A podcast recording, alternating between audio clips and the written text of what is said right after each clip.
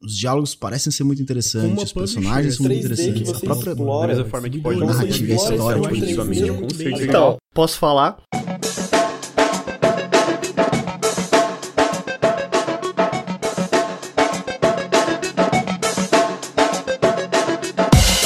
Olá pessoas, olá internet, eu me chamo Ricardo Regis e você está ouvindo o segundo episódio do Posso Falar, que é o meu podcast.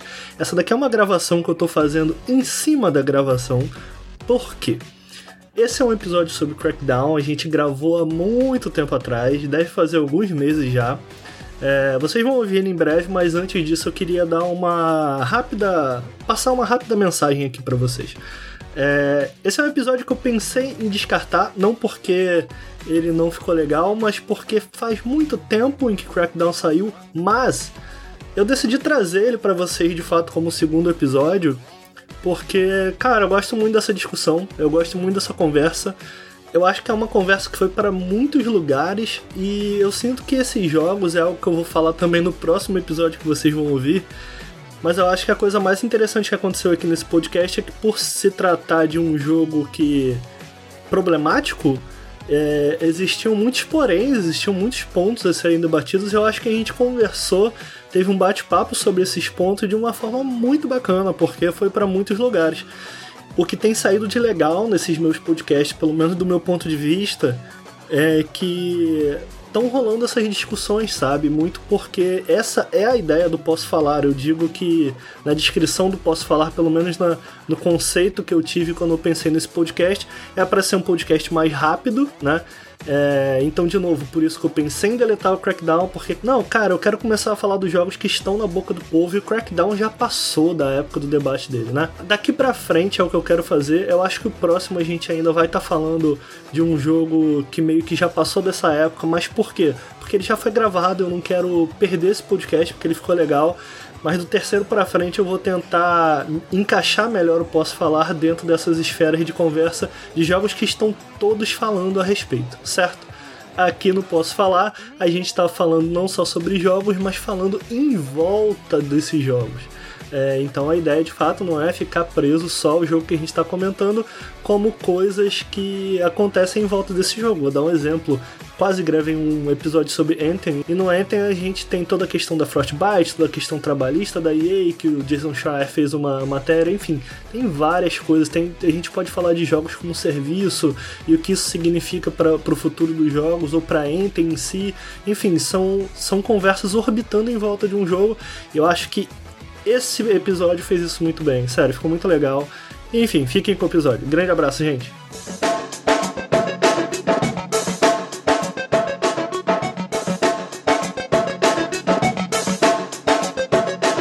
Olá, internet. Eu me chamo Ricardo Reis, eu sou um dos integrantes e co-criador do Nautilus. Eu tô aqui hoje com dois amigos maravilhosos, duas pessoas que criam conteúdos maravilhosos na internet meu, meu sempre bem-vindo, Lucas Navadil. Olá, gente, tudo bom? Vocês? Tudo certo? Como é que você tá, cara? Tô bem, tô bem. Tô editando vídeos, editando podcasts, editando, editando, editando, mas tamo aí, tá tudo certo. Como é que foi escrever uma análise relativamente positiva de Crackdown 3 pro Nautilus? Como é que foi a resposta pra foi isso aí? Um pesadelo. Eu fiz uma promessa para mim mesmo que eu nunca mais vou analisar mais, nunca mais vou analisar um jogo da Microsoft pro canal. Então é isso aí, gente. Parabéns, vocês conseguiram. é, eu tô aqui também com o Felipe Gujomin do Voxel e. É, eu queria só primeiramente fazer um comentário que, Lucas, você é fraco. Porque, olha, eu já tive, eu já sobrevivi a uma análise de Gears of War 4, uma análise de State of Decay 2, cara. Tipo, você cria uma casca, entendeu? Então, um comentário bem rápido. Eu fiz uma análise relativamente positiva que eu acredito que para mim eu gostei mais do State of Decay 2 porque eu não joguei o primeiro. Porque falam que as mudanças, vamos dizer, não tem a evolução que devia ter, né? E lá não teve nenhum quinto do chorume que teve em Crackdown 3. Eu não sei qual foi, o que que rolou com esse jogo. Até porque eu critico bastante o jogo, né? Mas eu gostei, eu não vou mentir que eu deixei de gostar ou não. Mas é brincadeira, eu vou fazer mais análise sim. É só Os próximos dois jogos eu já falei pro Ricardo e pro Bruno fazer. Deixa eu te falar uma coisa. Eu joguei o, o, Crackdown entre 10 e 14 horas direto, muito parecido com o que o Lucas fez também. Muito porque era um jogo que eu tava curioso, eu queria ver o, o que, que era esse jogo. Teve uma análise que eu li que eu acho bastante interessante, eu gosto bastante da análise da PC Gamer, e eu queria começar cotando algo que está no review deles para começar esse bate-papo. No review deles eles falam o seguinte, numa tradução livre. Enquanto eu socava, pisoteava e atirava através de ondas e mais ondas de inimigos, eu fui transportado para outro lugar. Não necessariamente ao futuro distópico do Crackdown 3, mas os velhos tempos dos jogos de mundo aberto. Era uma era mais simples para o gênero, quando grandes cidades e carros que explodiam eram suficientes. Agora, Crackdown 3 chega 12 anos depois de Crackdown, mas sem 12 anos de novas ideias para compartilhar. Eu acho que isso meio que resume um pouco o que eu acho do jogo. Eu, eu gostei do jogo, eu sinto que Crackdown 3 me pareceu um bom jogo de Crackdown, mas isso não significa muito para hoje em dia. O que, que vocês acham? Como vocês acham que Crackdown moderniza ou se é que moderniza. E o que tem de interessante nesse jogo, eu sinto que ele tem um, um nicho de pessoas que gosta muito desse jogo. Por que, que vocês acham que isso acontece? E o que, que vocês têm a dizer a respeito do design de Crackdown de forma geral? Cara, então, é, essa questão de ele ser um jogo que tem uma cara antiquada eu realmente concordo. Eu tive a sensação que ele tira muito das complicações e até camadas que muito jogo moderno tem, sabe? Tipo, mesmo GTA hoje em dia você vai jogar Daí você tem um elemento de cover, tem toda uma questão de mecânica de automóvel, que pode ser superficial, né, perto de outros jogos mais especializados, mas tem toda uma camada, sabe? Até uma questão narrativa, que vai ter uma cutscene, não sei o quê. E quando você chega no Crackdown, ele lembra muito um jogo de 2007, mas eu não consigo ver isso só como algo negativo, porque de certa maneira é um pouquinho refrescante você conseguir um jogo que, cara, você tá ali meia hora, sei lá, 15 minutos de tutorial e você tá livre, você tá jogando, não tem ninguém te enchendo o saco, pegando na mão, falando vem aqui que eu quero te mostrar isso porque isso aqui é legal, sabe? Eu acho que essa questão de, de ele ser direto, de certa maneira, tira um pouco de uma possível profundidade que ele pudesse ter até de gameplay. Acho que história ninguém esperava uma história muito complexa ou né, cheia de drama de um Crackdown. Mas o gameplay, sim, tipo, ele, isso não, não é uma crítica, mas ele me lembrou jogo de ação do PlayStation 1, sabe? Aquele jogo que, tipo, cara, é só chega, tira e vai em frente e não tem enrolação. É tipo, trava, mira e vai. Então, nisso, é, até essa questão de ele ser antigo me pareceu como pode dizer, até uma novidade, no sentido que, cara, faz tanto tempo que ninguém faz isso, que quando alguém chega, pô, é, é assim, era mais simples, mas tinha um quê? Uma identidade que é legal nisso aí, nessa simplicidade, nessa coisa de ser direto. Sim, eu concordo. Eu sinto que é, isso que você está falando, ele é meio que ao mesmo tempo o ponto forte e o ponto fraco do jogo. E o que é curioso é isso, é tipo, o, esse coach que eu li da PC Gamer define um pouco o que eu penso sobre o jogo, eu, afinal de contas eu joguei 14 horas direto, então, cara, tinha alguma coisa ali que estava me prendendo, e eu sinto que é muito isso também. Eu leio muita gente falando, nossa, mas parece um jogo de PS2, sabe? Você sente isso também, Lucas? O que, que você acha? Eu sinto. É, é que o, o que, que eu discordo de muitas análises comentam é que eu não vejo isso necessariamente como um problema. Tem muita gente que usa falar, ah, parece um jogo de PS2, a gente evoluiu muito.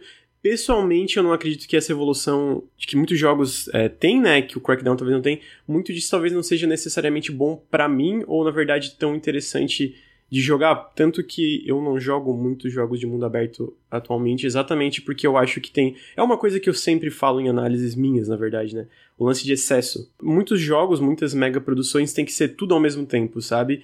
E no fim fazem muita coisa de forma meio superficial. Que eu penso, na verdade, é que quando você fala, ah, não, porque ele não tem a complexidade, não tem esses elementos que a gente espera de um mundo aberto, é você tá, tipo, tá tendo uma, uma posição que é muito 880. Tipo, não, tem, todo mundo tem que ter esses elementos, porque senão não tem graça, não sei o que. Eu acho que vale a pena. Não, peraí, dá pra gente ter um jogo que tem essa complexidade, mas ao mesmo tempo você não ter essa complexidade não é um defeito, necessariamente, sabe? Eu acho que esse que é o problema, que a indústria, principalmente, sei lá, a AAA e tal, ela vai seguindo muitas tendências que chega um ponto que a gente normaliza aquilo. A gente acha, não, todo jogo de mundo aberto tem que ter um sistema de direção assim, tem que ter um sistema de combate assim.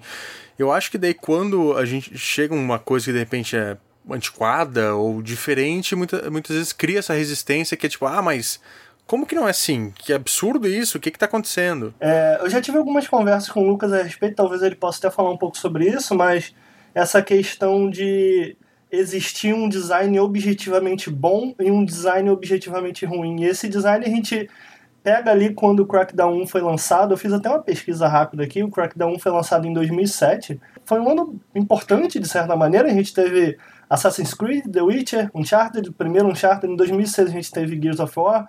É, eu procurei algumas listas de melhores do ano e Crackdown 1 aparece, por exemplo, na quarta lista de melhores do ano da Eurogamer.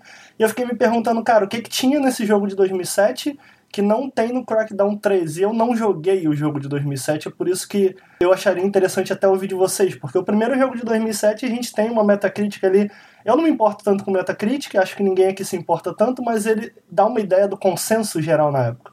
Então era um jogo que estava com 83 no Metacritic e a gente chega agora, esses dois anos depois, a gente tem um Crackdown 3 com 58 e lendo os reviews, me parece que os pontos fortes que eles citavam lá atrás em 2007 e os pontos fracos também estão todos aqui no jogo de 2019, sabe? Então, eu vi muito, muitos argumentos falando do copy em mundo aberto, de upgrade de skills, verticalidade, e isso me parece que o, o Crackdown em 2007 ele fazia coisas que meio que viraram padrão, sabe? O que que faltou que no Crackdown de 2007 ele foi um jogo tão bem visto em 2019 nem tanto. O que, que você acha que aconteceu? Eu acho que Crackdown 3 ele é meio que é um jogo que segue de forma muito linear o que, que o Crackdown 1 construiu lá atrás. E eu acho que o Crackdown 1 2007, repensando agora da forma mais, vamos dizer, um pouco mais crítica que eu vejo os jogos no geral, acho que ele era à frente de seu tempo, né?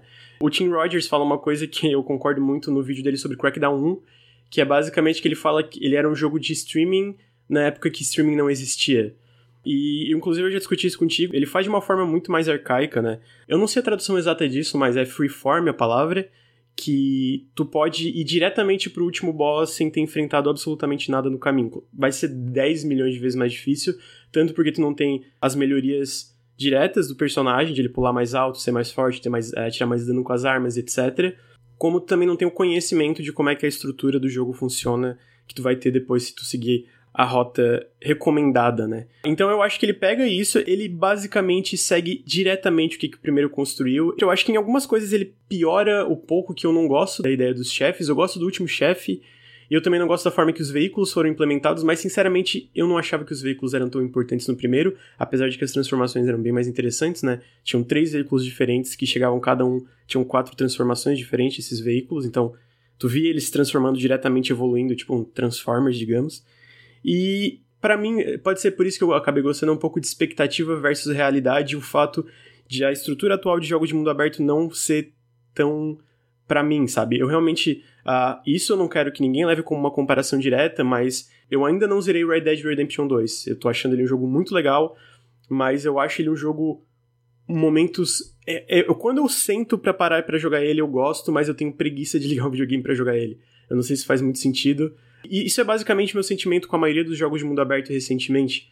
E no caso, eu, eu, concordo com o Felipe um pouco de. Sim, ele com certeza. ele é, para mim, ele é. Eu acho que ele é um jogo de PS2 modernizado. Ele segue diretamente, assim, de uma forma muito linear o que, que foi trazido lá atrás. Então, tem uma cidade, mas ele não se preocupa em fazê-la de uma forma verossímil. Tipo, tu não acredita que alguém viveria ali de verdade. Ela foi completamente pensada num âmbito mais de plataforma. De é um sandbox mesmo, né? Exatamente. Uh, e aí pode vir uma pergunta que eu concordo, pô, mas não dá para fazer os dois? Eu acho que dá, mas eu acho que a maioria dos jogos não consegue fazer os dois, então eu não julgo a, a Sumo Digital por focar especificamente nessa parte de sandbox. E eu acho que nisso ele funciona muito bem e é muito refrescante para mim, porque tu tá no controle o tempo todo, e eu falo disso um pouco na minha análise que é por tu estar no controle, por ele não ter esse lance de tu escalar a construção automaticamente, por exemplo, como Assassin's Creed faz, que de certa forma tu bota para cima e vai escalando, sabe? Cada pulo é muito mais recompensador. Então, o momento a momento do jogo, para mim é mais agradável. Por eu ser muito fã de jogos de plataforma, eu falei isso com o Ricardo uma vez que eu acho que Crackdown é um jogo de plataforma com partes de ação, sabe? Eu acho que para muita gente a parte mais legal de Crackdown é coletar os orbes de agilidade, por exemplo. Então, eu entendo as críticas, eu acho que ele poderia ter tido uma evolução, ter uma mudança de estrutura mais radical sem perder a essência do jogo. Eu acho que Resident Evil 2 Remake é um exemplo bem claro disso, falando rapidamente, que ele capta a essência da câmera fixa e de puzzles e etc, e do combate mais metódico e consegue trazer de uma forma moderna muito legal, que, pô, eu, eu pessoalmente acho incrível, acho o melhor jogo do ano até agora. E eu entendo completamente, eu acho que Crackdown foi seguro até demais só que para mim, pessoalmente, até por expectativas, eu não vi isso muito como um problema e eu me diverti demais com o jogo. Sim, a cidade tem momentos muito claros quando tu sai desse fluxo que tu vê que é uma parada bem datada visualmente, bem vazia, é ao mesmo tempo é intencional, né? Então em momentos isso é chato, tu fica, pô, podia ter um pouco, eu não vou usar a palavra de capricho, mas podia ter tido uma visão diferente aqui. Só que é, o momento a momento foi por isso que eu joguei 12 horas seguidas, sabe? Eu realmente me diverti muito sentando a porrada no. no, no é um jogo muito imediato, né? Tem um imediatismo muito grande, mas assim, talvez fazendo um contraponto, cara, eu sinto que ainda que eu tenha me divertido com o jogo, eu, eu não amo Crackdown de nenhuma maneira. Tipo, é um bom jogo de podcast. Eu não ouvia Crackdown enquanto eu jogava, eu tava fazendo outras coisas exatamente porque ele não exige muito de você, ele não exige que é, você esteja ali, digamos assim. É um jogo que tem um flow, eu acho que o flow dele é muito bom.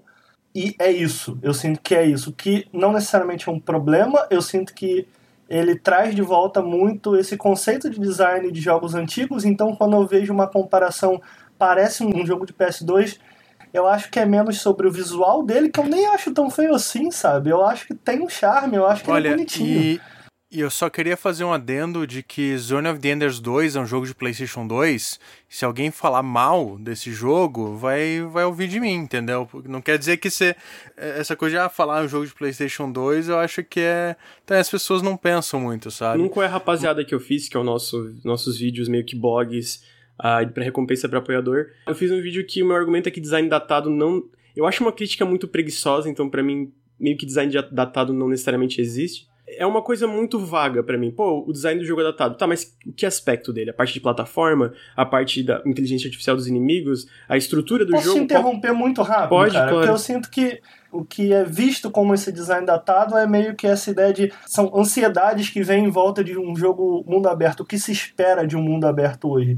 Então, o que se espera de um jogo de mundo aberto hoje não é necessariamente o que se esperava lá atrás. Então, enquanto a gente tinha, sei lá, jogos de mundo aberto como Need for Speed Underground 2, que a cidade não existia, não havia uma cidade ali, eram só carros. Hoje em dia você lança um jogo de carro assim, parece meio estranho que o mundo não tem algum tipo de movimento, então você pega ainda que Forza Horizon meio que faça isso, é um jogo super detalhado, é um jogo é, é, que de alguma forma consegue te vender aquela cidade ainda que não existe pessoas andando por ali, exatamente porque as ansiedades de um jogo de mundo aberto mudam. Então, o que Crackdown significa hoje?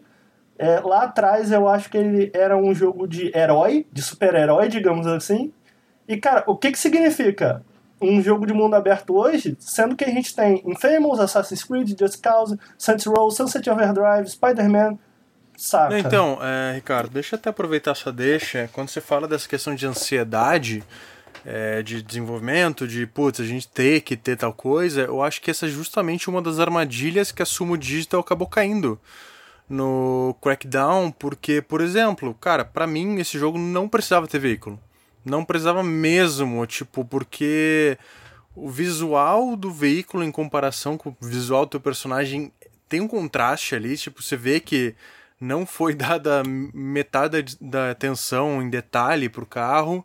Não tem nenhuma vantagem você usar o carro, porque assim, no começo até vai um pouquinho mais rápido, mas nisso você não pega o orbe verde que melhora a tua, tua agilidade, você não vai ver metade das coisas, que eu acho que, que a parte até mais interessante level design do jogo é nessa verticalidade. Uh, cara, depois de um tempo você simplesmente não liga para carro, tipo, me, mesmo que você chame um, não faz a diferença nenhuma. E aqueles desafios de passar em argola não são divertidos. Mas parece que, ah, não, pô, o Crackdown original tinha carro, o jogo de mundo aberto tem que ter carro, vamos colocar um carro. Uh, da mesma forma, outra coisa que eu achei, tipo, totalmente. Por que, que vocês fizeram isso foi a questão da resistência. Que você vai liberando reféns e eles vão, tá, vão ter uns pontinhos azul no mapa. Não faz a mínima diferença. Sabe? Tipo, parece que Sumo, de certa forma, ela teve que preencher essa playlist. E nisso, é, você vê os pontos mais fracos do jogo. Tipo, enquanto a parte da verticalidade é legal, a parte até. Principalmente os desafios de plataforma Uh, daí você vê que o mundo aberto em si ele é vazio e o jeito que eles tentam preencher só deixa mais clara a superficialidade que ele tem, sabe? Eu acho que eles meio também acabam caindo nessa questão de tipo, ah, putz, a gente não vai fazer um jogo que é que segue os padrões que esperam, mas vamos tentar colocar algumas coisinhas porque senão vão reclamar demais, sabe?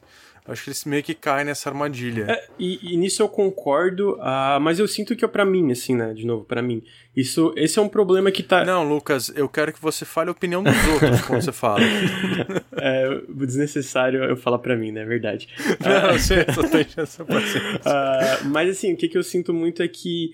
Isso não é um problema só de Crackdown. Eu acho que o, o lance de design de missão de jogos mundo aberto, pelo menos esses que não são necessariamente RPGs, né? Eles têm é, é, essa parada é muito. É meio que repetitiva no geral, sabe? A, todo mundo comenta, né, que Ubisoft The Game, que tem muitos jogos que eu acho que está mudando um pouco, mas é de chegar lá na torre, etc, ele tem que subir, tem que fazer e tal, tal, tal. E aí, de novo, né, pra mim vem a diferença fundamental de Crackdown pra esses jogos, por exemplo. O Card citou o o Assassin's Creed, o Homem-Aranha, o Sunset Overdrive. Assim, o Sunset eu acho que ainda. Tem dois jogos que eu gosto muito nesse sentido, que eu acho que ele segue uma vibe parecida com o Crackdown, que é o Gravity Rush, 1 e o 2.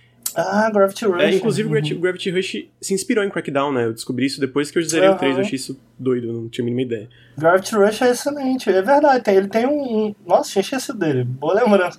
Ele tem uma jogabilidade momento a momento que lembra mesmo, de certa Sim, maneira. E aí, o, o, meu ponto, tipo, por que que pra mim o momento momento de Sunset, de Gravity Rush, que eu não, nunca cheguei a zerar, eu joguei pouco, mas pelo pouco que eu joguei eu achei legal. E Crackdown me deixa, talvez, um pouco mais investido em jogar, não necessariamente acompanhar a história, porque, né, caguei pra história de Crackdown mas porque ele não automatiza muita coisa, né? Então, eu acho que, por exemplo, quando tu joga um jogo como Assassin's Creed, por mais que seja legal tu chegar no topo da construção, ele não passa a sensação de recompensa que Crackdown passa. Porque é muito automático. É basicamente tu botar o analógico para cima e segurar um botão, sabe?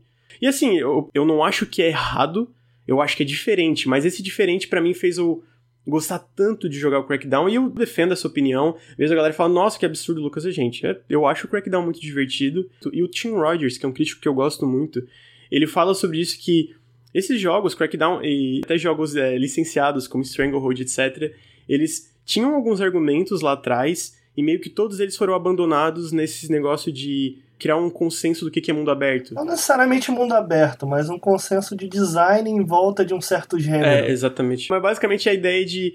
Uh, isso existe para vários jogos, especialmente para exclusivos, né? Eu acho que exclusivo traz um pouco mais de ter certo consenso de que antes do jogo sair a galera já decide se vai ser bom ou se vai ser ruim, sabe? Uhum. Então, antes de Red Dead Redemption 2 sair, cara, todo mundo sabia que esse jogo ia ser maravilhoso, que ia ganhar notas altíssimas e que ia vender muito bem.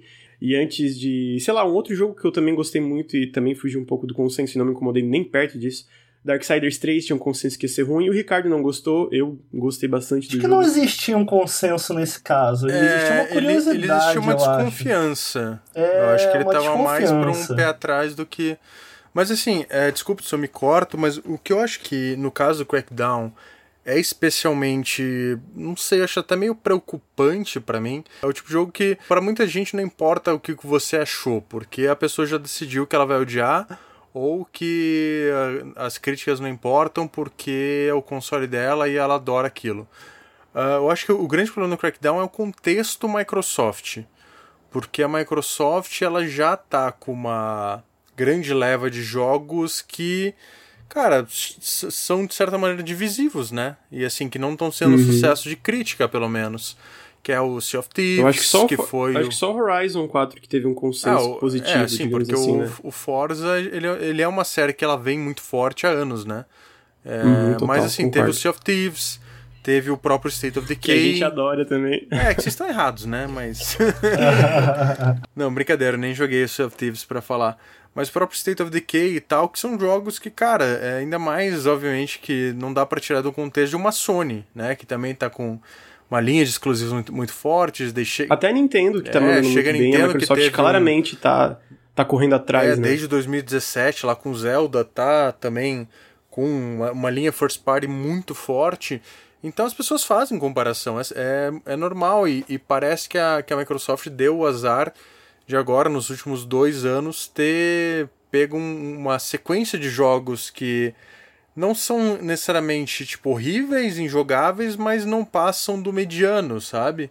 Isso reforça o peso do Crackdown. Porque parece, ah, mais um, ah, olha só, ainda mais, obviamente, a gente tem que levar em consideração foi um jogo anunciado em 2014, tinha um monte de promessa, daí foi adiado, adiado, adiado, sabe? É, mas assim, você sente que é puramente por isso que acontece? Eu até anotei aqui pra gente bater um papo sobre isso, essa ideia de que é, existe uma opinião, existe um consenso muitas vezes antes do jogo sair, ou em, em alguns casos, quando o jogo sai, existe um consenso e meio que é proibido você ir contra esse consenso. Eu acho que tem vários jogos aqui ah, no Nautilus claro. que a gente gostou a gente gosta muito de Sea of Thieves aqui, eu gosto muito de No Man's Sky, por exemplo, e quando você tenta ter uma conversa sobre isso, parece que existe uma barreira. Você não pode falar sobre isso. Não tem nada, nada pode ser bom nesse jogo. Por que, que vocês acham que isso acontece? Cara, é porque a gente vive numa cultura de hype, né? Uh, querendo ou não, é, videogame, a gente fala de ah, forma de arte, entretenimento, que tem uma mensagem e tal, mas cara, é no fim do dia a gente sabe que a maioria dos jogos é dinheiro, é hype, é marketing. Então, as empresas em si têm essa responsabilidade de alimentar essa questão do nossa, vista sua marca, escolha seu lado e tal, que eu, que eu inclusive acho meio positivo que tem diminuído um pouquinho nos últimos anos. Eu vejo que pelo menos publicamente, as marcas estão sendo mais, como pode dizer, agindo de, de, forma um pouquinho mais educada, mais, ah, vamos unir a comunidade. É, é tanto que o, o slogan é que, do, da Microsoft com aquele negócio do controle é When everybody plays, we all, we all win, né? É, sim, então, eu, eu, eu, eu sinto Vocês que... Vocês acham que a culpa disso está mais nas empresas do que nos jogadores? Eu acho que é uma mistura, né? Porque, e, e assim, é, falando como membro da...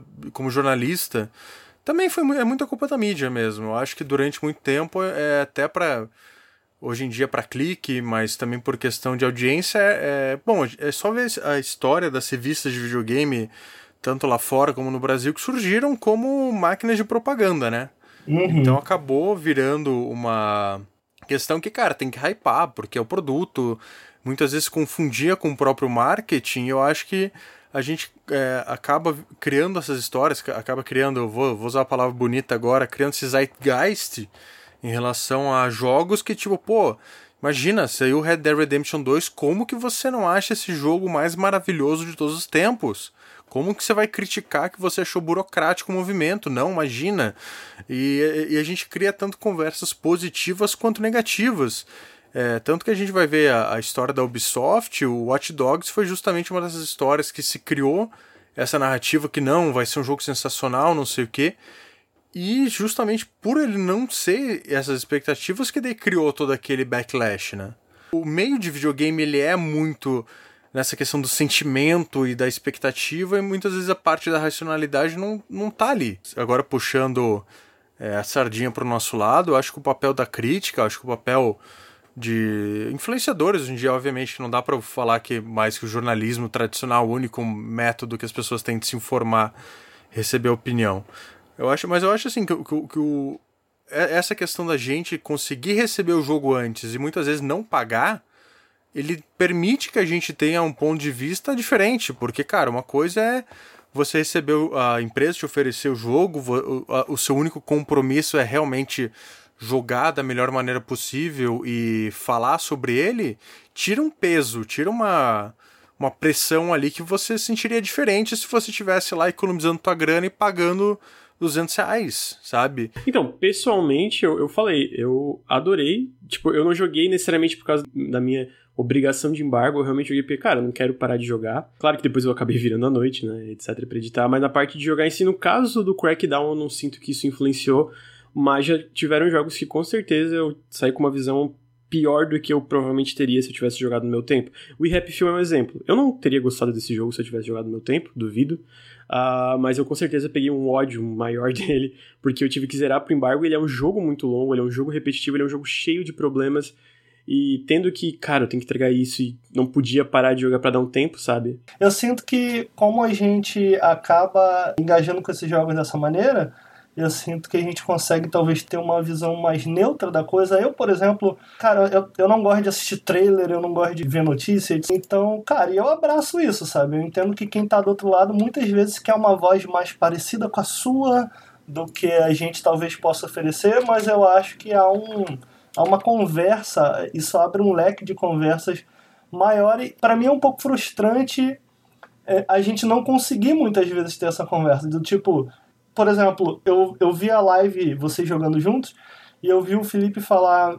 Eu não acho que vale 200 reais. Isso, isso para mim é uma resposta muito difícil, porque eu, nem, eu acho que eu nem sei mais categorizar a qualidade é, é, é do tipo, cara, isso daqui vale tanto dinheiro, sabe? Uhum. É, então, é, é, o, o que eu acho é que, assim, é muito pessoal, né? Eu acho que, tipo, o que eu gastaria 200 reais para você pode ser tipo besteira, por exemplo. Fazendo uma digressão. Uh, cara, às vezes as pessoas elas cobram de crítico de jogo e crítico de qualquer arte. Eu acho mais jogo que eu, que eu nunca vi ninguém falando por um crítico de música para ele ser imparcial. Uma imparcialidade que você não tem como ter quando você está analisando e falando de algo sua, baseado nas suas experiências, expectativas, barra vivência, sabe? É, eu ouço falar não só em imparcialidade como objetividade, mas videogame não é uma torradeira que você fala. Cara, e, e mesmo uma torradeira, e assim, tipo, eu fazia review de celular pro Tecmundo, cara. Mesmo é, certos aspectos que parecem objetivos não são objetivos. Eu falar, pô, ah, esse celular aqui ele parece um quadrado. Nossa, ele é muito bonito por conta disso. Isso, isso não é objetivo. Uhum, sabe? Uhum, uhum. É, então, Faz mas, sentido. É, mas só, só, retomando rapidão a pergunta que você tinha feito, eu não senti que essa, esse peso do Crackdown, de ter que fazer análise, pesou para mim, porque eu senti que ele foi um jogo que eu, obviamente, eu vi muitos problemas nele, mas ele também foi um jogo leve. Ele foi um jogo que com a não exigência, a, essa questão de ser o jogo para ouvir podcast, para você ouvir um Spotify você poder desligar, porque ele é muito mecânico, ele é muito até instintivo, de certa maneira, uh, foi muito natural, tá ligado? E tipo, em, em, compensação, logo antes do Crackdown, eu tava jogando um jogo que eu gostava, mas por eu sentir, sei lá, ter o prazo, ter a questão que eu. Putz, também o Crackdown tava chegando e eu sabia que tinha uma importância, que foi o Bowser Inside Story que eu acho que eu notei mais que o final era repetitivo e alongado justamente por isso, porque eu tava numa. Putz, eu tenho que não me livrar desse jogo, mas pô, eu já tô atrasado com o embargo, já. Sabe, já é um jogo que já perdi o timing, mas eu tenho que fazer isso aqui. Então, claro que influencia, né? Não tem como uhum. é, dizer. É, eu sinto que o Crackdown é um jogo meio com. Eu, eu costumo usar o termo erro honesto que é do tipo ele erra, mas tentando fazer uma coisa um pouco diferente, especialmente para hoje em dia o Crackdown faz isso. Então, quando eu paro para pensar o que, que, quer dizer, ah, esse jogo parece PS2, eu me lembro de alguns, alguns jogos me vem à cabeça que eu amo, tipo Alpha Protocol, é, Yakuza, próprio Fallout New Vegas, que são jogos que de alguma maneira também eu vejo algumas pessoas faz, fazendo essa comparação e são jogos que eu gosto muito exatamente porque, apesar dos problemas, apesar das falhas, é, apesar dos erros, os erros que ele comete são erros honestos, ou seja, são erros que é, é, são cometidos indo numa direção oposta do que a gente tem hoje. Não sei se vocês concordam com isso. É, então, na verdade, assim, uma coisa que eu senti realmente no Crackdown, acho que mais na campanha, foi essa questão de, tipo, não tentar ser o que você não é, sabe? Uh, eu não sinto que de repente ele tenha propostas, digamos, muito, é, até muito experimentais com alguns desses títulos que você citou tem, sabe? Principalmente o Fallout. Uh, mas eu sinto que ele é honesto. Ele, é, tipo, ele é o que ele é, ele não tenta necessariamente ser outra coisa. Eu acho que ele falha justamente, até como falei anteriormente, quando ele tenta incluir elementos que não fazem parte do que ele é. É tipo, ah, vamos colocar carro, vamos colocar sistema que você pode roubar veículo. Eu sinto que nessa. Eu, eu acho que isso. Até, desculpa, mas né, no sentido até um pouco. Mesmo que seja uma franquia de nicho, assim, né? Ela vendeu seu, seus um milhão no primeiro jogo, um milhão e meio no segundo. E em ambos os jogos tinham veículos, né? Especialmente no primeiro, a galera criticou muito o segundo porque não tinham mais as transformações. Pessoalmente, eu não senti falta, eu não gosto do segundo jogo por várias razões. Carros não era necessariamente uma delas. E eu acho que por essa. Ah, não, no primeiro tinha, a galera gostava, a gente tem que incluir isso de alguma forma, de não se desprender também, né? É tanto as expectativas de mundo aberto como as expectativas mesmo sendo uma franquia nichada da, da série Eu gostei si. muito disso que o Felipe falou, dele ser um jogo honesto, porque eu sinto que talvez ela seja a coisa mais interessante que eu vejo o jogo fazer, do tipo, a gente geralmente nesses jogos de mundo aberto é, curiosamente, a história acontece em missões de história. Então a gente tem missões de história e, miss e, o, e o mundo aberto em que você explora. E no Crackdown eu sinto que as duas coisas estão melhores integradas, enquanto que num, num, jogo tradicional a missão de história é essa coisa fechada, em que é mais, é mais condensado, é mais, é mais dirigido, digamos assim, né? É que, cara, eu acho que enquanto o Crackdown, a história, digamos, a ambientação do mundo funciona, porque a história é, tipo, é um detalhe. Tipo, ela não, é, ela não vai ser intrusiva, ela vai ter uma outra ceninha, mas, tipo, whatever, sabe? Tipo, você pode, sei lá, tá com Metallica atorando no Spotify e não ouvir o que o NPC fala que você não perdeu nada. Eu acho que ele é, é, vai num caminho que é bem oposto ao Red Dead Redemption 2. Que o Red Dead Redemption 2, quando ele vai contar a história, ele te tira do mundo aberto. O mundo aberto ele vira até um obstáculo, de certa maneira, pro jogo contar a história, porque, tipo, quantas vezes você não viu falar, pô, comecei a missão, fui no meu cavalo tentar pegar uma arma, a missão falhou, me tirou do. totalmente do. do ambiente, sabe? Tipo, da situação. Eu acho que o, o Crackdown ele acaba indo pro para um lado muito oposto disso, que é tipo, cara, o gameplay que importa. A história. O, até o mundo acaba também, eu acho que fica o um pouquinho conteúdo, de... O conteúdo não está fora dele, de certa maneira. O conteúdo uhum. é a exploração, né? É, então, tipo... a, o, o jogo é a exploração, é a ação que você está uhum. tendo, não é uma história que usa aquilo como um é. cenário para em certos pontos se desenvolver sabe? É, esse é o pedaço de design que eu acho mais interessante nele. Não, assim. então, eu mas assim, funciona. Antes que as pessoas achem que eu amei o Crackdown, sabe qual que é a grande questão do Crackdown 3 para mim? É, até, até eu falo na minha análise também, já dando um pequeno spoiler aí para quem não viu. Se bem que não sei se nossos, nossos públicos necessariamente são iguais, mas vão, vão lá no Voxel. É legal, a gente gosta de joguinho. É, hashtag propaganda, merchan. Uh, cara, ele é tipo, sabe Netflix?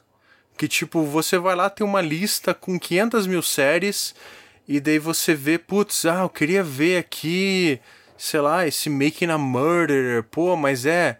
Ah, mas uma hora e meia episódio, né? Tem que prestar atenção, porque tem, tem muita reviravolta.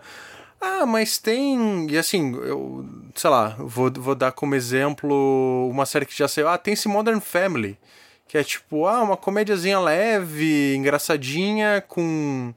que eu não preciso prestar atenção. Porque, tipo, não, sei lá, não tem uma grande, uma grande história por trás e tal. Então é aquela série que, tipo, ah, tá ali, é 20 minutinhos rápido, você tá vendo, de repente você dá uma mexida no Twitter, perde uma cena, mas whatever. E daí terminou o episódio, você, tipo, ah, ok. Tipo, até esqueceu o que aconteceu. Eu sinto que o Crackdown 3 é isso, sabe? Em matéria de jogo. Eu sinto que, inclusive, uma, uma coisa que eu acho que beneficia ele demais é a existência do Game Pass. Eu acho que ele seria um jogo que. Não, não que eu me arrependa de ter passado o meu tempo com ele, não que eu ache, nossa, desperdicei minha vida. Mas ele é um jogo assim, que eu acho que. Putz, a pessoa pode. Eu acho que, que no Game Pass ele tem essa coisa tipo, ah, eu tô pagando mesmo, ah, tá aqui Deixa eu ver qual é desse jogo. O cara vai lá, vai se divertir, vai ter um, um entretenimento que ele vai, sei lá, 10, 12 horas zerar a campanha, jogar um pouquinho no multiplayer.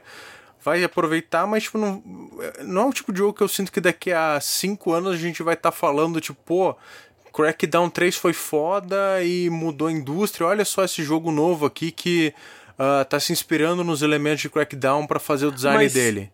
Vocês acham que todo jogo precisa fazer não, isso? Não, precisa. Não, não, não precisa. Inclusive, eu acho que o Crackdown 3, ele me lembra muito o papel que a THQ é, tinha até certa geração, que era do jogo médio orçamento, que era um, um entretenimento, digamos, que não era profundo, mas te divertia. E, tipo, a gente sabe que ah, jogo é arte, não sei o que, mas, cara, tem hora que entretenimento como distração, como diversão em si é super válido, é o que você precisa.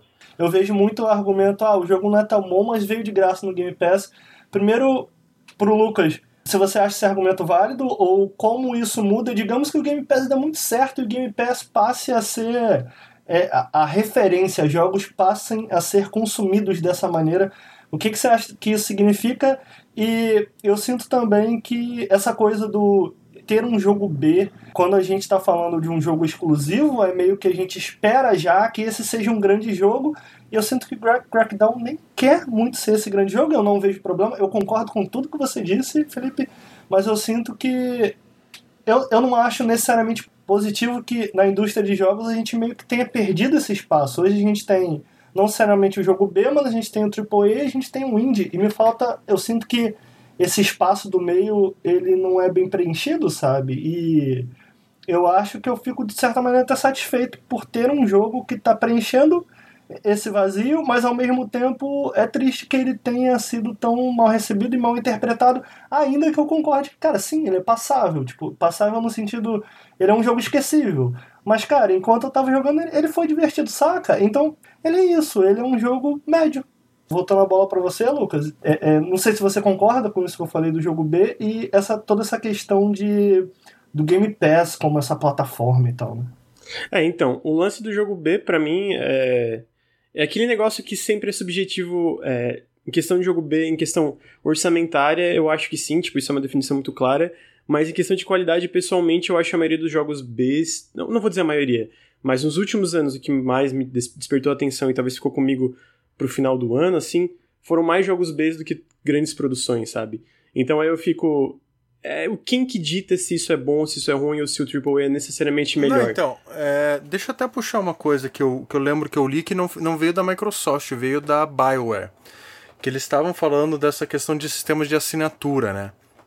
Acho que foi até o Mike Dara, que é o produtor lá do Anthem, que ele estava falando que para ele é, essa questão do sistema de assinatura ele é muito positivo porque ele vai é, até num, num, sistema Netflix que ele permitiria que você investisse em jogos de repente com orçamento menor mas com ideias mais inventivas e, e mais arriscadas porque quando você tem uma assinatura por trás que o cara já está pagando você meio que quebra a marra de você ter que vender 5 milhões de unidades Tipo, ele falava assim, ó, imagina no futuro que a gente pode, é, como indústria, desenvolver um jogo para um nicho que a gente sabe que, sei lá, vai ter 500 mil pessoas que vão é, que vão assinar que vão jogar e que vão gostar muito e, e, e vai ser suficiente, sabe? Eu acho que é, o, o, o, serviço de assinatura ele permite isso. Eu acho que, que o legal até dessa questão que eu sinto falta do jogo uh, de médio orçamento é justamente isso, porque eram jogos que, pô, de repente não tem uma jogabilidade tão é, bem definida, a história meio zoada, mas ele tem uma ideia aqui que, porra, essa ideia aqui é legal, cara, essa ideia aqui massa. E, tipo, é uma ideia que você não quer ver no AAA, porque era arriscada demais para os acionistas deixarem essa ideia aí pra frente, sabe? É, então, é, eu acho que o Game Pass para quem estuda da Microsoft é muito bom, pro consumidor é muito bom, para desenvolvedores no geral, especialmente desenvolvedores independentes, eu não acho que ele seja necessariamente tão bom e isso a gente tem que ver como o mercado vai evoluir. Porque eu tava vendo uma thread no Twitter do Mike Rose, que é o cara que trabalhava na Tiny Build, e fez uma palestra que gerou bastante debate sobre a realidade do mercado do Steam. Ele fala que atualmente a maioria desses, desses serviços chegam para independentes e falam: a gente quer o teu jogo no serviço, mas a gente vai te pagar por horas jogadas. Então, cara, como é que os desenvolvedores independentes vão ganhar a vida nisso se isso vira o padrão? Eu não acho que vai virar o padrão. Eu acho que isso ajuda, sim, alguns jogos. Eu acho que isso ficou claro. Com... Primeiro, é claro pelos dados que eles têm, que jogos que saem no Game Pass no lançamento, especialmente sobre franquias e tal, elas vêem um aumento em pre-orders e vêem um aumento em, em compra no lançamento. Tipo, na verdade, aumenta as vendas do jogo. Ah, o jogo vende mais por causa do Game Pass, que parece muito doido, mas os números que a gente tem atualmente. É, não, mas, mas acho que faz sentido, porque imagina o Sea of Thieves, que é um jogo uh, multiplayer. Tipo, de repente, quando você tem o Game Pass, que você tem a certeza que você vai ter uma base de jogadores ali ativa, pelo menos no início, acho que muita gente que não assina o Game Pass, mas estava afim de comprar um jogo, se convence, né? Porque ele sabe que ele vai entrar e vai ter comunidade. Nem necessariamente só parte da comunidade, mas é muito de ah, o que eles falam é que, tipo, o cara vê na lista de amigos todo mundo jogando algum jogo e vai lá e compra o jogo. É, é meio que, talvez não necessariamente seja essa palavra, mas aquele negócio de efeito de manada. É, né? é, ah, é aquela que são os zeitgeist, né? As pessoas querem estar na conversa. Eu acho que até uma conversa para um podcast específico disso, porque tem muitas camadas para falar disso. Então, em relação ao Crackdown 3 é o que eu falo. O Game Pass pra Microsoft, eu vi uma matéria da Polygon que eu achei muito superficial que eles falam sobre que basicamente está falando que o Game Pass ele vai virar um serviço de jogo medíocre. É, então eu acho que isso é uma opinião muito sem embasamento, não defendendo o Game Pass, mas porque ele usa o Crackdown 3 como exemplo. O Crackdown 3 existe há 5, 6 anos, antes do Game Pass, tipo, sair, antes até de ser idealizado, de acordo com a linha de tempo da Microsoft, meio que tá recebendo mais investimento com isso. E ao mesmo tempo que ele citou o Crackdown 3 no Game Pass, a gente teve recentemente, em outubro ou novembro do ano passado, Uh, o Forza Horizon 4, que é considerado um dos melhores jogos de corridas de todos os tempos. Assim, eu não manjo bosta nenhuma de jogo de corrida, mas eu tô falando consenso, né? De novo, consenso crítico. Ele tava no Game Pass no lançamento. E os próximos dois lançamentos da Microsoft, que um é o Ori and the Will of the Wisps, que é, de novo, indo pelo consenso, eu acho muito difícil esse jogo ir mal, ser mal recebido.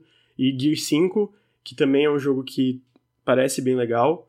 Aí ele pega isso como exemplo e eu acho uma uma base de argumento muito frágil, sabe? Porque a gente não tem realmente uma vida longa o bastante desse serviço para dizer que ele é ou não um serviço que vai entregar, vamos dizer, fast food, que ele usa como uma palavra também, né? Pode ser, eu acho uma preocupação válida, mas os argumentos que ele usa eu acho muito sem embasamento e frágeis, sabe? Tu pega a Ninja Theory, eu acho que é um exemplo muito claro. Eles estão contratando, eu acho que quando eles entraram na Microsoft eles estavam com 100 funcionários, estão chegando perto de 140 agora mas eles não estão focando em um jogo AAA. Na verdade, eles estão focando em mais experiências como Hellblade, pelo que tudo indica. Pelo que eu sei, tem três equipes desenvolvendo três jogos diferentes lá dentro. Pessoalmente, eu acho isso muito saudável. Né? Eu acho que não, claro, diversificar, então, e, sabe? E, eu, eu acho que até Mas faz isso sentido. é bom só pros estúdios de first party, né? Eu acho que pro resto do mercado é uma coisa muito... É, não sei dizer, até porque não tem esses dados, né? Mas eu sei que tem muito jogo até independente que tá vendo no Game Pass uma chance de atingir um público maior. Eu acho que o exemplo mais recente que eu lembro disso é aquele Mutant Year Zero, que eu acho que seria um jogo que poderia passar batidaço. Mas, mas olha só, o meu ponto é mais, cara, é, eu acho que a gente, a gente consegue traçar algumas comparações, por exemplo, vamos... Ah, o Game Pass não é o serviço, eu não acho que ele vai se transformar num serviço base, mas a gente meio que já tem outros serviços relativamente similares, a PSN Plus, que dá um joguinho, não é a mesma coisa, mas. É, Tem a PS Now, né? PS Now exatamente. É, é mas exato, PS Now pra gente nada é a mesma coisa, né? Porque no Brasil ah, aqui. É. Exato. A gente tem o serviço do Humble Bundle também, que dá uns joguinhos por mês. Não é exatamente é a mesma coisa do melhor serviço porque você fica o jogo para sempre, você pode dar pros seus amiguinhos. Não, é excelente. É, o meu ponto é mais, a gente, eu consigo comparar é, é de uma forma um pouco mais livre, por exemplo, com o que isso fez na própria Netflix, por exemplo. Então você tem seriados é, que muitas vezes tem uma grande barriga, porque o que se espera de um seriado da Netflix, na verdade, o que dá certo, o que engaja, o que traz o usuário a continuar pagando mês a mês o Netflix são esses binge watching, ou seja, eles assistem uma temporada inteira. Então você tem muitas temporadas de certos seriados no Netflix que duram durante esses 10 episódios e na verdade em quatro eles poderiam ter sido finalizados, mas como é, é, é, preciso conteúdo, content, content, content, eles acabam, isso acabou trazendo uma barriga. Tem, tem um artigo muito interessante sobre isso, de como a Netflix, como, como o, o, o Netflix alterou de certa forma a lógica desses filmes e a gente tem um exemplo também na própria Steam, por exemplo, é, que eu sempre cito, que eu acho curioso, do pessoal de Battletech, em que eles falam que eles a coisa mais que eles mais trabalharam no jogo todo foram as primeiras duas horas do jogo, porque eles queriam fisgar o jogador naquelas primeiras duas horas, porque no último jogo deles a debandada, ou seja, as pessoas que jogaram duas horas, porque no Steam, se você jogar até duas horas, você pode pedir refund, foi muito grande. Então é interessante ver os desenvolvedores como eles se adaptam a essas plataformas. Então, o Game Pass como plataforma, tipo, cara, o que isso quer dizer? O que isso muda num jogo? Então, o meu medo é esse, então, sabe? sobre o Game Pass é, é aquilo, né? Eu acho que para desenvolvedoras dentro da Microsoft isso vai ser muito bom. Eu, eu tenho essa impressão, eu acho que eles vão ter uma liberdade, eu acho que a, a Microsoft agora está recebendo um apoio maior do que nunca, graças a essas coisas de Game Pass e xCloud, etc., que está muito alinhado com a empresa como um todo. Eles estão recebendo um nível de investimento que nem no Xbox original eles tinham, né? Eles compraram o quê? Sete estúdios em um ano, na verdade compraram seis e abriram um, né? Uh, e estão expandindo todos esses estúdios, a gente vê que todos eles estão crescendo.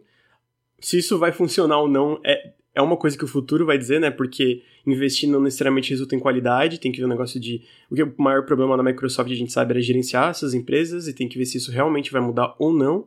Mas, assim, inicialmente eu acho que é um. Estão traçando um caminho promissor. Agora, pro mercado em geral, é como eu falei. Eu acho que Game Pass para independentes, eu não sei se isso é tão bom, especialmente pelo lance de horas jogadas. Se eles já têm dificuldade de ganhar, vamos dizer, ganhar a vida e ter um, um, um um retorno relativamente saudável dos jogos. Se isso vira o padrão de eles ganhar por hora jogada, vai ser pior ainda. Agora, eu não acho que isso vai virar o padrão, padrão tão cedo. Eu não acho que a EA vai chegar.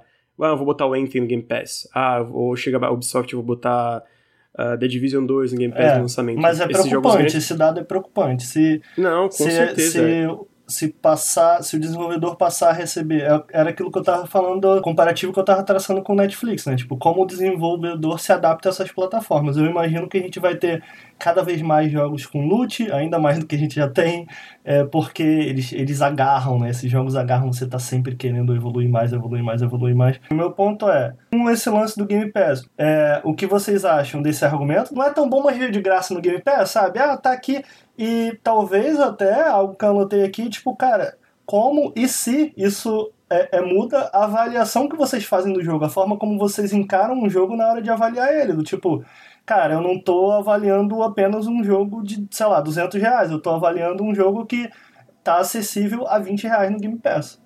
Para mim é um jogo que eu pagaria 200 reais e ficaria contente. Para mim, né? Eu sei que eu, eu, eu acho que para a maioria das pessoas não necessariamente seria assim eu acho que isso é uma boa ferramenta. Falar, cara, eu, eu, eu, acho que eu deixo, eu acho que minha análise ficou muito bem clara sobre o que, que eu achei ruim, o que, que eu achei bom, e eu acho que no fim eu falo, não é uma experiência para todo mundo. E tá ali o game, eu nem cito o Game Pass, né? Mas quem quiser testar no Game Pass, eu acho que é uma experiência válida para saber se vai gostar ou não.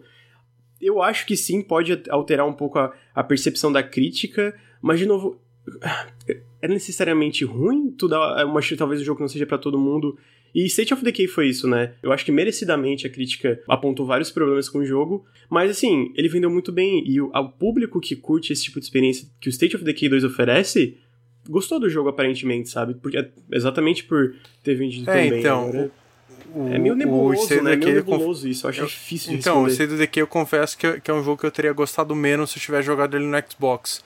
Porque como eu joguei no PC muito problema técnico, que era realmente chato no Xbox, eu não tive. Então, então é, é, essas coisinhas pequenas a gente vê que já influencia né, na nossa percepção. Mas, cara, eu acho assim que, pelo menos na minha, obviamente acabou influenciando, sabe? Tipo, porque eu pessoalmente não pagaria 200 reais num jogo como Crackdown. Essa questão de eu falar, pô, ó, 200 reais não sei se vale, mas, é mas pô, tá no Game Pass, pô, vale, vale a pena dar uma olhada. Eu não sinto como se eu tivesse. É colocando para baixo o jogo ou de repente vendo ele de uma maneira meio do tipo café com leite, sabe? Ah, tá no Game Pass, joguinho ele para Game Pass. Eu acho que na verdade eu levo em consideração a existência do Game Pass como uma oportunidade a mais pro jogador. Até para o cara poder expandir de repente a perspectiva dele, a visão, as, com um pouco risco financeiro, sabe? E a gente tem dados para apoiar isso de expansão, de testar outras coisas, né? O Human Fall Flat é um exemplo. Aquele que saiu era um, um, gênero que poucas pessoas no Xbox jogavam, que é o gênero de puzzle. Botaram o Human Fall Flat, um monte de gente começou a jogar ele, e isso fez outros jogos de puzzle serem mais testados no geral também. Então, é uma coisa que Cara, como é que isso vai afetar? É, pode ser muito negativo e em alguns momentos também pode ser positivo. É bem nebuloso, né? Eu entendo todas as preocupações do Ricardo, na verdade. É, então, é, é, é até uma questão que eu tava até falando com o Ricardo quando tinha saído um pouquinho. É que, cara, é, o, o Crackdown ele, ele sai naquele tipo de jogo que eu particularmente não achei nada genial, mas daí quando eu vejo muita gente também falando, nossa, como o pior jogo do mundo, a pior experiência possível, não sei o que, que jogo ridículo, ah, Microsoft, não sei o que, eu me sinto meio que na obrigação de falar, não, cara, calma, ele não é tudo isso. Tipo, olha, tem isso aqui, isso aqui, isso aqui que é legal, isso aqui que vale a pena, campanha é legal, o multiplayer é um lixo, não jogue, nem instale, porque não precisa, não instale, é um, é um lixo.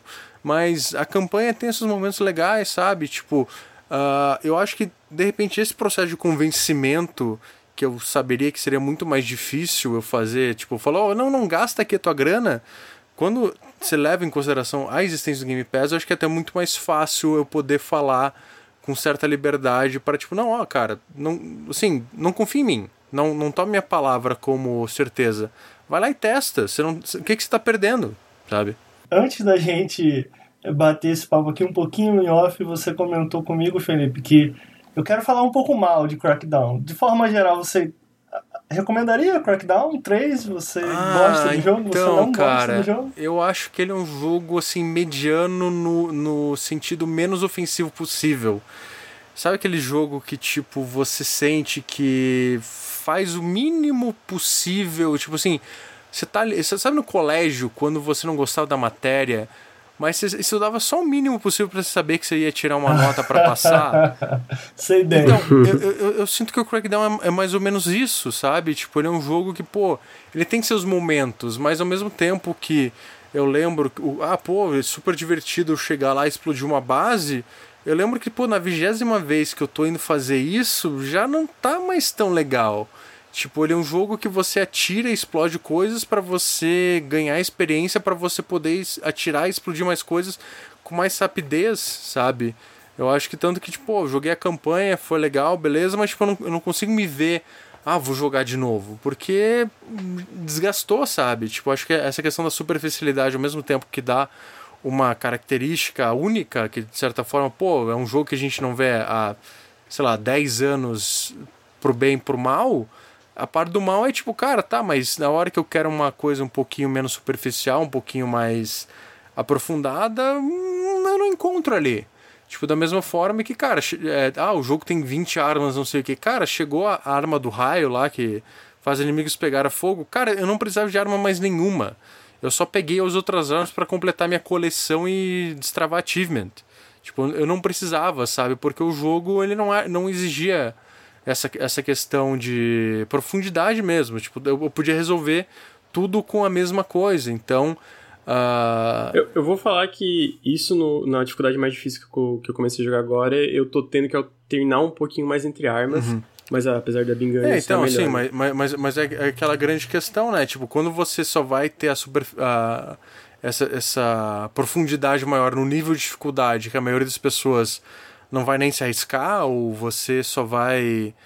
Ah, sei lá, é. Porque eu, eu tento jogar no normal, porque eu, eu penso que o normal é o jeito que os desenvolvedores pensaram o jogo, embora você vai ver um monte de jogo. Ai, não, mas esse jogo eles, é para jogar no hard, enfim. Uh, eu acho que quando você esconde de repente essas questões até mais. Uh, trazem mais variedade, que exige um pouquinho mais, numa dificuldade maior, que não é necessariamente aquela que o público inteiro vai ver, eu acho que você falhou como designer, de certa forma, sabe? É, e eu, eu acho que é um problema de design também, o fato dos inimigos. Eu nem imagino como é na última dificuldade, eu tô jogando na penúltima, e eles já tomam um tiro pra caramba pra morrer, é meio estranho.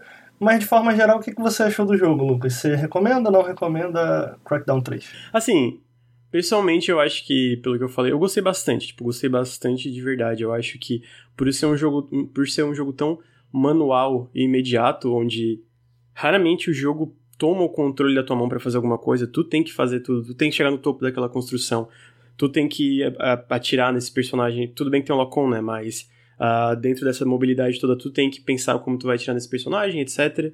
Acabou que eu, me agradou demais, especialmente porque eu falo na análise, eu acho que controlar o personagem é muito bom. Eu acho que eles conseguiram pegar um filme muito bom de movimento, uh, de movimentar o agente, né? Momento a momento, como eu falo. Eu recomendaria por 200 reais, eu acho que no geral não, porque eu sei que é uma coisa bem nichada e que é uma coisa que eu pessoalmente gostei bastante. Agora é. Você acha que quem muitos... tem um Game Pass dá uma testada ou não? Total. E eu, eu, assim, eu acho que quem, é, quem testar pode acabar gostando. O Ricardo, eu te usando como exemplo que tu viu no, no, no Twitch, falou: Nossa, o jogo parece um lixo. E, pelo, e depois você jogou, tu se divertiu, tanto não, que... eu nunca... Fa... Eu acho que eu não, não usei não, a palavra fala, lixo, é, mas... Não, tu falou brincando, tu falou brincando, uhum. tipo, me zoando, entendeu? Não, nossa, esse jogo parece... Tipo, pegando no meu pé, esse jogo não parece bom aí não, entendeu? E no fim tu jogou e tu acabou jogando bastante eu me diverti, tempo, sabe? Eu me diverti. E eu acho que muita gente que tem que tentar jogar, se tiver o Game Pass, é porque realmente 200 reais é muito mais salgado. São pouquíssimos jogos que eu recomendaria por 200 reais, na verdade. Uh, mas se tiver o Game Pass, eu acho que sim, devia testar e às vezes tirar suas próprias conclusões. Eu não acho que a crítica tá... A crítica, no caso, o consenso geral tá fora da razão em muitas das coisas que eles falam, mas eu acho que muitos dos problemas que eles citam não são problemas para mim, né? Uh, e também ele, ele, ele foge de muita coisa que eu não gosto de mundo aberto. Então, no fim, isso fez eu gostar muito dele. E também eu tinha uma expectativa bem do que, que o jogo me entregou, né? Eu não achei que ele ia ser nada além daquilo. E isso acabou me deixando é, bem contente. Eu acho que isso acabou me ajudando também. Eu fui bem preparado. No final das contas, eu acho que eu acabo concordando um pouco com os dois. Eu sinto que. É, eu sinto que Crackdown foi algo que o Felipe falou. Ele é medíocre, na forma mais sincera da palavra. Ele é médio. É, e é isso. Tipo, eu fui esperando isso depois de algumas conversas que a gente teve com você, Lucas. É... E eu acho que foi o que eu encontrei. E, cara, dá para se divertir com o jogo. Existe, existem coisas, como a gente falou aqui durante o podcast, existem pedaços de design dele que você realmente não vê tanto mais. E eu acho que foi isso que acabou fazendo da minha experiência válida e divertida. Eu acho que uma, uma questão que, na verdade, me surpreendeu no Crackdown, porque antes do jogo lançar eu já tinha tido uma oportunidade de jogar o multiplayer dele. Eu acho que isso fez eu, eu baixar as minhas expectativas, de certa maneira, porque a impressão que eu tive quando joguei lá no X118 foi a, a, impressão que eu tive na versão final, que era tipo. Ah, é um modo super simples e direto que não me, me conquistou muito tempo. E, inclusive, de, aproveitar para falar mais mal, cara, como é que se me lança em 2019 um jogo multiplayer sem a, a possibilidade de você fazer um grupo com teus amigos. É, é não, é sem é você ter a opção de tipo, cara, tipo Overwatch, pô, você gostou desse grupo, quer continuar para você continuar ir direto pro matchmaking para continuar no modo. Que, tipo, é, é, um saco, você gasta, você gasta mais tempo procurando partida do que em partida. E, cara, tipo, não, ok que não, não ia salvar o jogo pelo menos essa parte do multiplayer, é, mas me coloca um sistema de evolução, nem que seja tipo, pô, eu ganhar um nívelzinho ou destravar uma skin diferente pro meu personagem, porque, cara, não tem motivo nenhum para você continuar voltando, tipo, nem superficial. Assim, complementando, eu acho que é muito claro que esse modo de nuvem. E eu ouvi um podcast com o Phil Spencer do, do Major Nelson antes do jogo sair, e ele fala, cara, a gente errou em querer vender a tecnologia em vez de vender, em vez de vender o jogo, sabe? No fim, eu adi... ele falou, a gente adiou o jogo porque não estava parecendo Crackdown e agora tá parecendo Crackdown e eu acho bem honesto o que, que ele fala, porque realmente é tipo, é Crackdown, sabe? Eu acho que, tipo, certo, não tava polido bastante. E a Sumo Digital veio mais tarde para fazer a campanha. E, bicho, o multiplayer eles devem ter terminado no último ano para fazer funcionar esse lance da, é, então, é, da é, foi um erro imenso. A impressão assim, que né? foi, tipo, cara, eles chegaram pra Sumo e falou, gente, ó, faz aí. A gente, te, a gente não tem mais tanto orçamento e tal. E, e, e eu acho que a Sumo não, é um bom estúdio. Mas uma, o, o mais bizarro do orçamento é que, cara, tem muita gente nos créditos Não, do jogo. claro, tipo, então, muita, mas muita, porque muita, você vê, então, tipo... você vê a história, você vê que passou pela mão de 3, 4 estúdios, passou pela mão de estúdio sim, que hoje em sim. dia tá na mão da Epic. Tipo. Ah, é Reagent, Game, Reagent Games, né? É, pessoal? e tal. Então, enfim, eu só queria é, destacar bem, porque assim, minha, minha principal problema com esse jogo é a parte multiplayer. Eu acho que a parte é, single tem muita coisa ali que é legal.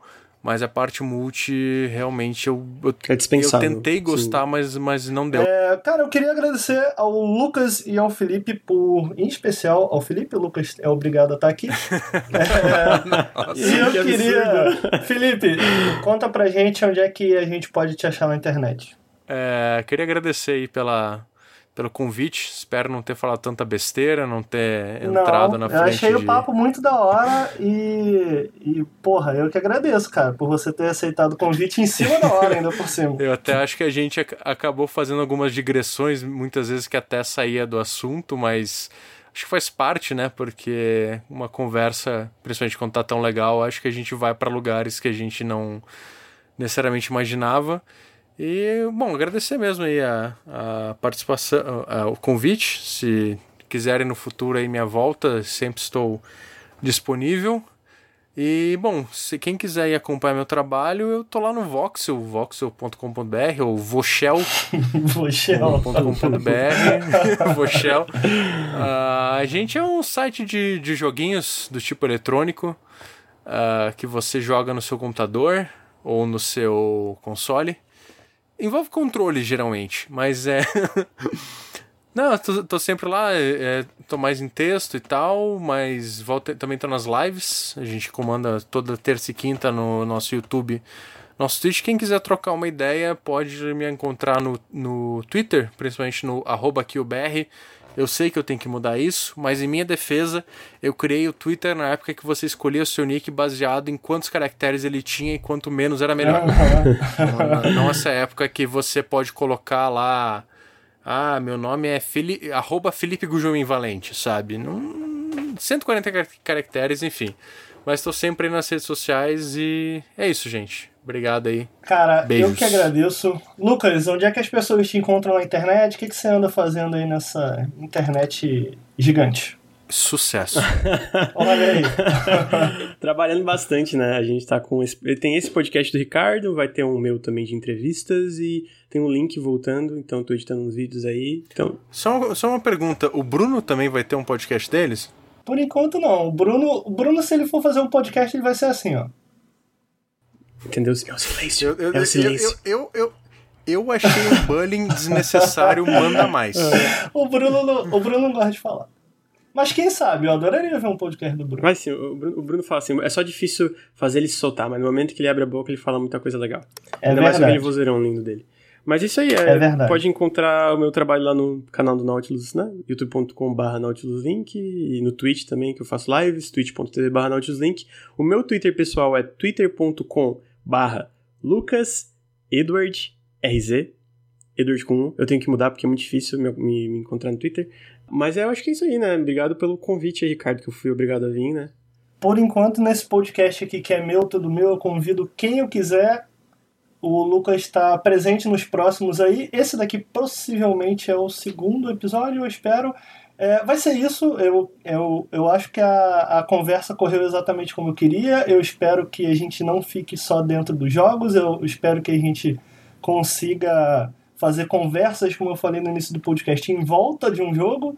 Então, em volta do, do Crackdown, a gente conversou um pouco sobre Game Pass e outras coisas. Eu, eu gostei muito da conversa, queria agradecer de novo aos dois. E eu vejo todos os senhores no próximo episódio do Falando Sério, que eu espero que exista. E todo mundo que quiser aí, que estiver ouvindo, pode me encontrar no twitter.com barra, no arroba Ricardo Nautis, eu não sei fazer essas coisas. Muito obrigado aos senhores, muito obrigado a quem Ricardo, ouviu. Peraí, fala do apoia então, se você quiser apoiar esse, esse, esse pessoal aí que faz um conteúdo super especial para vocês, o pessoal que sempre tá aí dando sangue, suor e algumas lágrimas, mas essas lágrimas são só no escuro ouvindo Djavan, vocês podem entrar no apoia.se barra Nautilus, que lá vocês vão ver todas as metas, todas as recompensas para você ajudar aí o pessoal do Nautilus, né? Pô, você tem. Cara, todo mundo tem cincão aí sobrando no mês. Pode abrir mão de um cafezinho, de uma coxinha. Até aproveita para emagrecer, né? Pô, eu tô. Tô todo mundo acima do peso. Verdade. Quem trabalha com Jornal Games é verdade. É, tende a ficar o dia inteiro sentado. Então, cara, cinco reais por mês para você pode ser uma coxinha menos, pode ser um, um estímulo na sua dieta, mas para esse pessoal que faz um, um conteúdo super legal, faz toda a diferença. Inclusive, eu tô aqui com a página aberta falta muito pouco para alcançar a meta de 4 mil por mês, que Olha tem aí. muitas recompensas legais. Isso aí, ó. Você viu que foi tudo ensaiado. Eu não falei porque eu tava esperando o Felipe entrar nessa, porque é muito mais credibilidade o Voxel falar, o Felipe falar aqui como membro do Voxel, mentira. Mas, é, ô Lucas, o que que o Apoia-se permite a gente criar de conteúdo na internet? Tudo. Esse podcast, que eu imagino que o nome vai ser Posso Falar, se eu tiver errado, o Ricardo me corrige. É, é esse o nome. Vai, os nossos outros dois podcasts, os vídeos que a gente faz no youtube.com.br nautiluslink e também o que a gente faz no Twitch, que são lives, e a gente vai trazer várias coisas novas que vão vir junto com esses podcasts novos. Então, tem muita coisa legal vindo e, cara, o Apoia-se permite a gente fazer tudo isso. É, todo o conteúdo. A gente, o Nautilus existe por causa do Apoia-se, né? Então é isso. Acabou o podcast. Muito obrigado a todo mundo que ouviu. Até a próxima.